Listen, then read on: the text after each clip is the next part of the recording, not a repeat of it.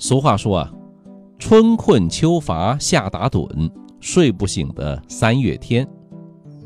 这不，有人呢做了一个专门的研究，高速上打瞌睡的频率啊，大约是每四十五公里一次。也不管你是小车司机还是大货的司机，而且呢，经常是在毫无察觉的情况下，睁着眼睛啊就会睡那么一到两秒。想想我们跑长途的时候啊，是不是有这么几秒啊记忆模糊？所以说呢，疲劳驾驶啊，你不光看它字面上的意思，不是说当你感到疲劳了，那才叫疲劳驾驶。咱们跑长途啊，是一件非常消耗体力和精力的事情。一个人连续集中精力两到三个小时，还能够保持灵敏的反应速度啊，这完全是不可能的。所以说啊，我们开车呀，不能去挑战生理极限。那跑长途为什么会疲劳呢？一是车速快。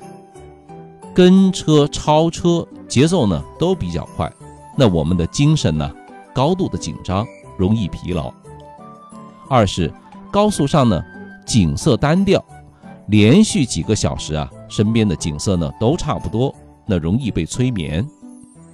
三是车内封闭，噪音单一，座椅啊有频率的颤动，再加上其他的成员呢蒙头大睡。这些因素啊加在一起呢，就会使我们放松麻木，结果呢就是对外界的感知、判断能力、反应能力啊都会明显下降。那怎样防止疲劳？一，出远门呢，至少有两个人会开车，轮流驾驶两个小时左右，最好呢咱们避开在午夜开车。二，跑长途前呢，一定要保证啊充足的睡眠，不能说我技术好，我身体棒，我打了一夜的麻将，照样第二天精神抖擞的上路，不可能做不到的，明显的自欺欺人嘛。三，长途前呢，一定不要喝酒，吃感冒药，这个感冒药啊，最容易让人呢昏昏欲睡。四，即使您没有感到疲劳，那么连续奋战两到三个小时，到服务区停车休息个十到二十分钟，吹吹风，走动走动，这样呢，对您的腰椎、颈椎啊都会有好处。五，适当的听听音乐，或者呢，打开车窗啊，咱们通通风。六，嘴啊，尽量的不要停。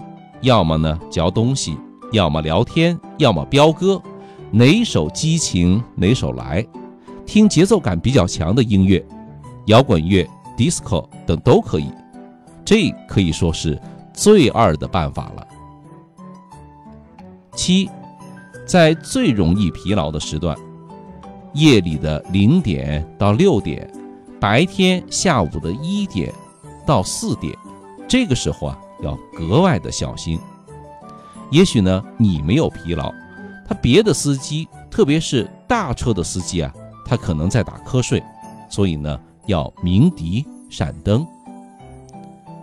我们为什么要规定啊，客车在凌晨两点到五点必须要停车休息呢？事故的高发时间，也是人体的极限时间，运转到了最艰难的时段。八，其实对付疲劳只有一个好办法，就是立刻停车休息。记住了吧？世界上最致命的瞌睡是什么呢？眼一闭不睁，一辈子就过去了。路边你小睡个五分钟，可能啊就决定你一辈子的长度。不要心存侥幸啊！邵雍说交通。您开车、养车、用车的小帮手，关注一下吧。